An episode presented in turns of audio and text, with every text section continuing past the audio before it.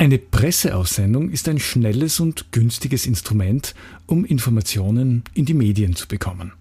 Dabei gibt es aber einige formale Dinge zu beachten. Warum das wichtig ist? Ganz einfach, je professioneller eine Presseaussendung formuliert ist, desto höher ist die Wahrscheinlichkeit, dass sie von den Medien berücksichtigt wird. Es ist also sinnvoll, sich ein bisschen mit dem Aufbau und der Struktur einer Presseaussendung auseinanderzusetzen. Und genau das machen wir jetzt. Stay tuned. Buchstaben und Business. Ein Podcast über Text, Sprache und Kommunikation in der Wirtschaft. Presse- und Medienarbeit ist ein ganz spannendes Thema und es hat natürlich eine ganze Menge mit professioneller Textgestaltung und mit professionellem Schreiben zu tun. Da werfe ich heute einmal einen Blick auf das Thema Presseaussendung. Denn eine Presseaussendung ist ein zentraler Bestandteil jeder Form von Medienarbeit. Ich bin Stefan Schwar, ich bin Texter, Lektor und ich vermittle alle möglichen Inhalte rund um die Themen Text, Sprache und Kommunikation und wie man damit in der Wirtschaft erfolgreich ist. Schön, dass du bei dieser Folge mit dabei bist. Wenn von Medienarbeit oder besser gesagt, wenn hier im Podcast von Medienarbeit die Rede ist, dann beziehe ich mich auch hier in erster Linie auf Texte, also auf die konkrete sprachliche Ausgestaltung. Texte, die in dieser Medienarbeit vorkommen und da ist die Presseaussendung eigentlich von ziemlich überragender Bedeutung. Die kommt Tag für Tag zum Einsatz. Man kann das auf diversen Presseportalen sehen, wie die im ja, Minutentakt manchmal in die Öffentlichkeit geschossen werden. Und da sieht man sehr gut, es ist ein sehr beliebtes Tool. Und ja, das ist ja auch ganz klar, die Presseaussendung hat ja auch ganz viele Vorteile. Sie ist günstig, sie ist schnell einsetzbar, es gibt eine direkte Ansprache von Medien, man braucht nur einen Presseverteiler dazu, also ein Verzeichnis, an wen man diese Presseaussendung schickt und man hat vor allem volle Kontrolle über die Inhalte der Presseaussendung, weil man sie eben selbst verfasst hat. Allerdings braucht man dafür auch ein Know-how für die Presseaussendung, um sie fachlich gut und ansprechend zu gestalten. Diese Presseaussendungen, das wird oft ein bisschen mit PR-Texten durcheinandergebracht. Das wird dann so vermischt, Pressetexte und PR-Texte. An dieser Stelle nur so viel bei einer Presseaussendung. Da fließt kein Geld an Medien. Das sind keine bezahlten Einschaltungen, sondern eine Presseaussendung ist ein redaktionelles Instrument, das man als Unternehmen oder als Institution an die Medienszene schickt. Also Presseaussendungen gibt es quasi kostenlos oder besser gesagt das Ergebnis davon gibt es kostenlos. Was mir auffällt, ist, dass es sehr oft Fehler in der handwerklichen Gestaltung gibt, gerade bei Presseaussendungen. Und das ist insofern erstaunlich, weil ja die Presseaussendung ein ganz klares Gerüst und eine sehr klare Struktur aufweist, die man ja erlernen kann. Das ist ja keine große Hexerei. Aber das ist generell so ein Punkt, der mir jetzt schon einige Jahre auch auffällt, dass die handwerklichen Fähigkeiten nicht immer mit dem Maß der strategischen Überlegungen korrelieren. Oder anders gesagt, es werden viele Strategien entwickelt, aber die konkrete handwerkliche Umsetzung, das konkrete Formulieren eines Textes, das scheint immer schwieriger zu werden oder es scheint ein Handwerk zu sein, das man immer weniger beachtet oder dem man immer weniger Bedeutung beimisst. Dabei ist das ja gerade die zentrale Ausdrucksweise, das zentrale Instrument von uns Texterinnen und Textern und allen, die im professionellen Bereich Texte produzieren. Die Presseaussendung hat wenig Nachteile, wenn wir schon von Vorteilen und von Nachteilen sprechen. Ein Nachteil unter Anführungszeichen ist vielleicht der, es gibt einfach viel zu viele. Die Medien werden überrannt, nahezu bombardiert mit Presseaussendungen. Und das zeigt natürlich, dass das mediale Trommelfeuer schon sehr, sehr heftig ist, weil jeder hat was zu sagen oder jeder glaubt, dass er was zu sagen hat. Und naja, wenn man schon ein, dieses mediale Dauerfeuer eröffnet, dann sollte man zumindest auch so weit sein, dass man die handwerklichen Anforderungen der Presseaussendung verstanden hat und auch umsetzen kann. Und genau darum geht es in dieser Podcast-Folge. Die äh, Presseaussendung zeichnet sich durch eine ganze Reihe von Merkmalen aus. Punkt eins, es ist ein sehr nüchtern verfasster Text, also ein sehr nüchterner und sehr distanzierter Stil. Es ist fast so ein bisschen, als würde man über Dritte schreiben. Es ist also kein Ort für ausufernde Metaphern oder für erzählerische Herleitungen, sondern da geht es ganz, ganz knapp und ganz, ganz straight zu. Daraus folgt gleich Punkt zwei es gibt kein Ich und kein Wir oder kein Uns, also nicht unser Unternehmen oder wir als Firma XY oder, oder vielleicht sogar unser Geschäftsführer hat nun die neuesten Umsatzzahlen bekannt gegeben. Das ist nicht Teil einer Presseaussendung oder das zählt nicht unbedingt zu den sprachlichen Merkmalen, die man für eine gelungene Presseaussendung hernehmen würde. Es ist nämlich einfach nicht üblich. Nüchtern distanziert, kein Ich, kein Wir, kein Uns. Ganz, ganz sachlich. Punkt 3. Es gilt für Presseaussendungen, wenig überraschend, auch das, was für alle anderen Texte im professionellen Bereich gültig ist, nämlich verständlich zu schreiben, verständlich bleiben.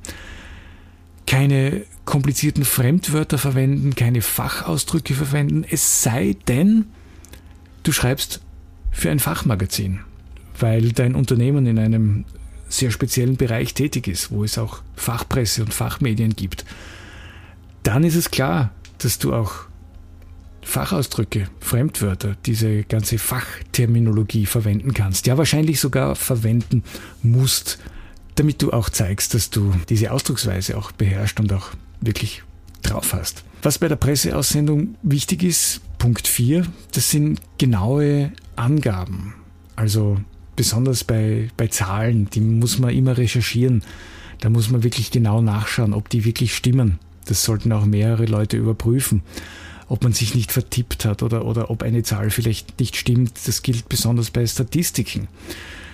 Auch Datumsangaben müssen genau sein. Also nicht gestern oder morgen, sondern am 28. Juni 2021. Das ist der Tag, an dem diese Podcast-Folge erschienen ist. Also, ich blicke ein bisschen zurück. Erster Punkt, nüchtern distanzierter Stil. Zweiter Punkt, kein Ich, kein Wir, kein Uns und dergleichen. Drittens, verständlich bleiben, keine Fremdwörter, keine Fachausdrücke außer Fachpresse. Viertens, genaue Angaben, besonders bei Zahlen und auch bei Datumsangaben. Kommen wir zum Aufbau. Der Titel ist natürlich wichtig und der Titel muss richtig gut sein bei einer Presseaussendung. Der Titel weckt Interesse, der Titel bringt Leserinnen und Leser dazu, weiterzulesen. Er dient dazu, Aufmerksamkeit zu erzeugen. Er muss einprägsam sein und catchy oder, naja, halt zumindest ansprechend. Das Problem ist jetzt natürlich, wo ist die Grenze zwischen Aufmerksamkeit erregen und naja, etwas, was in Richtung Sensationsgier äh, geht. Und das ist natürlich schwer zu sagen. Es kommt ganz stark aufs Thema an, natürlich auf, auch auf das Unternehmen, für das du arbeitest. Eines steht freilich fest, nur laut schreien hilft nichts. Es braucht schon Inhalt und auch Substanz bei Presseaussendungen. Was den Aufbau betrifft, da ist es wichtig, dass du neben dem Titel auch einen Vorspann machst, also sprich ein paar Zeilen Einleitung und mehrere Zwischentitel einfügst. Das erleichtert den Lesefluss und es verleiht dem Ganzen auch eine optische Qualität, denn eine Presseaussendung mit Titel, mit Vorspann und einzelnen Absätzen sieht ganz einfach professioneller aus. Beim Text selbst, Punkt 6, kurz bleiben. Das ist sehr, sehr wichtig und wird oftmals ein bisschen übersehen. Texte kurz zu halten ist bei Presseaussendungen essentiell, denn Journalisten haben wenig Zeit und sie haben meistens auch wenig Platz. Und der Vorteil für dich ist, dass das Verfassen von kurzen Texten dich natürlich darin übt, Dinge prägnant zu formulieren, auf den Punkt zu bringen und Information knapp, verdichtet, sachlich, gut auszuformulieren. Das hat also durchaus zwei Vorteile. Beim Aufbau solltest du darauf achten, dass du das Wichtigste zuerst schreibst. Das ist gar nicht so einfach, weil wir es ja gewohnt sind, etwas zunächst einmal lang und breit herzuleiten und alle möglichen Dinge zu berücksichtigen und historische Entwicklungen und so weiter und, und, und, und das Ganze in einen größeren Kontext vielleicht auch einzubetten. Das ist alles gut, aber bei der Presseaussendung musst du das Wichtigste zuerst sagen. Und zwar wirklich ganz am Beginn. Denn das ist das, was die Journalisten und Journalistinnen zuerst lesen. Und danach, wenn das Wichtigste gesagt ist, kannst du mehr ins Detail gehen und Zusatzinformationen liefern, die interessant sein können, aber nicht unbedingt die eigentliche Information betreffen. Einer der ganz zentralen Punkte bei Presseaussendungen, das ist jetzt der Punkt Nummer 8, das sind Zitate. O-Ton, also ein Originalton desjenigen oder derjenigen, der für das Unternehmen oder für die Organisation steht und dafür spricht. Und dieses wörtliche Zitat in Anführungszeichen, das muss gut gewählt sein. Und das ist dein Job als jemand, der für Texte in einem Unternehmen verantwortlich ist. Da hilft es nichts zu warten, bis jemand vielleicht irgendeinen tollen Satz sagt, der sich sehr gut für einen O-Ton eignet, sondern da musst du selbst auch kreativ werden und dir überlegen, was könnte eine gute Aussage sein? Wie könnte ich mit dieser Aussage auch Aufmerksamkeit erregen? Wie könnte ich ähm, diese Aussage anlegen, dass es wirklich auf den Punkt bringt, um was es bei dieser Presseaussendung auch geht? Und das hat durchaus Sinn, sich das zu überlegen, weil man mit einem guten O-Ton, mit einem guten äh, Zitat die Aussage noch einmal unterstreichen kann. Und ich habe selbst auch die Erfahrung gemacht, dass, dass gut ausgewählte ähm, Zitate sich oft durch viele, viele Medien dann durchziehen. Das ist dann ein Zitat, das man ausgewählt hat oder das man verwendet hat und das findet man dann in allen Medien wieder und da hat man dann auch so eine schöne Bestätigung dafür, dass man das auch richtig gemacht hat. So, wir kommen zum Schluss.